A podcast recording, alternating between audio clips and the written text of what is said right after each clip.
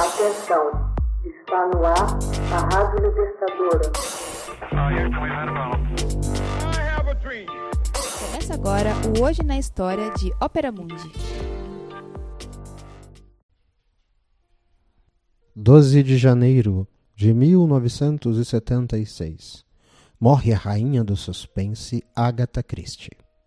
A rainha do crime, Agatha Christie, morre em 12 de janeiro de 1976, em Londres, aos 85 anos. Suas histórias de suspense e mistério conquistaram multidões, aliando a imaginação brilhante à sua grande habilidade narrativa. Seus livros já venderam mais de 2 bilhões de exemplares em todos os continentes e foram traduzidos para mais de 100 idiomas. Nasceu em Torquay em 15 de setembro de 1890 e casou-se em 1914 com Archibald Christie, um aviador da Força Aérea Britânica durante a Primeira Guerra Mundial. Agatha trabalhou como farmacêutica, o que lhe propiciou conhecimento sobre poções e venenos que seriam mais tarde empregados em suas obras. Numa carreira de mais de meio século, escreveu 79 romances e livros de contos, além de 12 peças de teatro.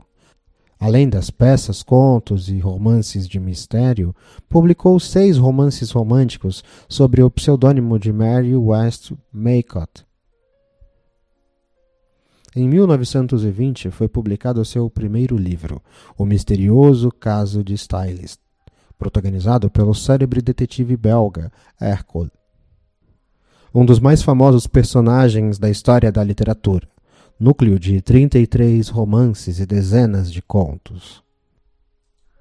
Em 1930 publicou seu primeiro romance com sagaz Miss Marple. Em O Assassinato na Rua do Pastor, Marple, uma simpática velhinha que se avora a detetive e é uma espécie de alter ego da autora, foi protagonista de 12 de seus romances. Casa-se em 1930 com Max Mallowan, um arqueólogo que a havia conhecido numa viagem à Mesopotâmia. Com Mallowan, realizou uma série de expedições que lhe renderam inspirações para novas histórias, como Morte no Nilo. Em 1934, lançou o célebre romance o Assassinato no Expresso do Oriente, transformado em filme de grande sucesso. Em 1952, estreou em Londres A Ratoeira, peça de sua autoria que ficaria mais tempo em cartaz na história do teatro. O caso mais inusitado da carreira da escritora foi o seu desaparecimento em 1926. Em 3 de dezembro, seu marido, Archibald, revela que está apaixonado por outra mulher, Nancy e quer o divórcio. Ao chegar em casa e não encontrar o marido, abandona a casa em Stylist por volta das 9h45 da noite com uma pequena mala. Na manhã de 4 de dezembro, seu carro foi encontrado em um barranco no lago de Silent Pool com os faróis acesos. Dentro do Morris Crowley foram deixados um casaco de pele, a sua mala e uma carteira de motorista vencida. O desaparecimento de Agatha causou estardalhaço e especulações. Aviões, mergulhadores e cerca de 15 mil voluntários buscavam por Agatha.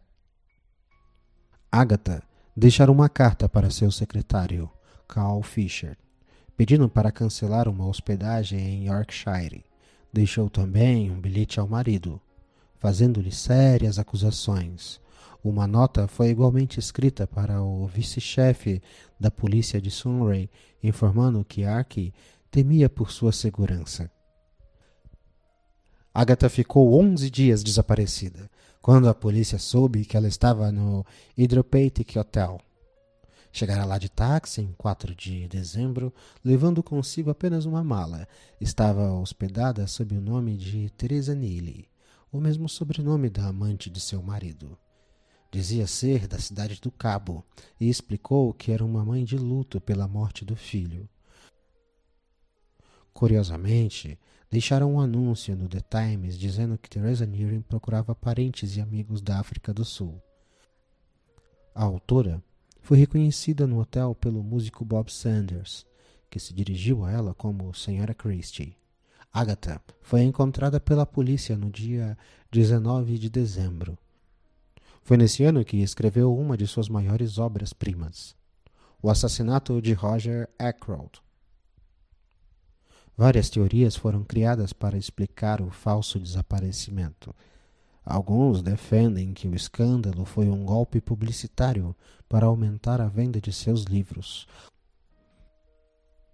Outros que a intenção era apenas se vingar de Archibald, simulando sua morte para que o marido fosse acusado de assassiná-la, e outros mais dizem que a autora realmente sofreu um acidente de carro e perdeu a memória.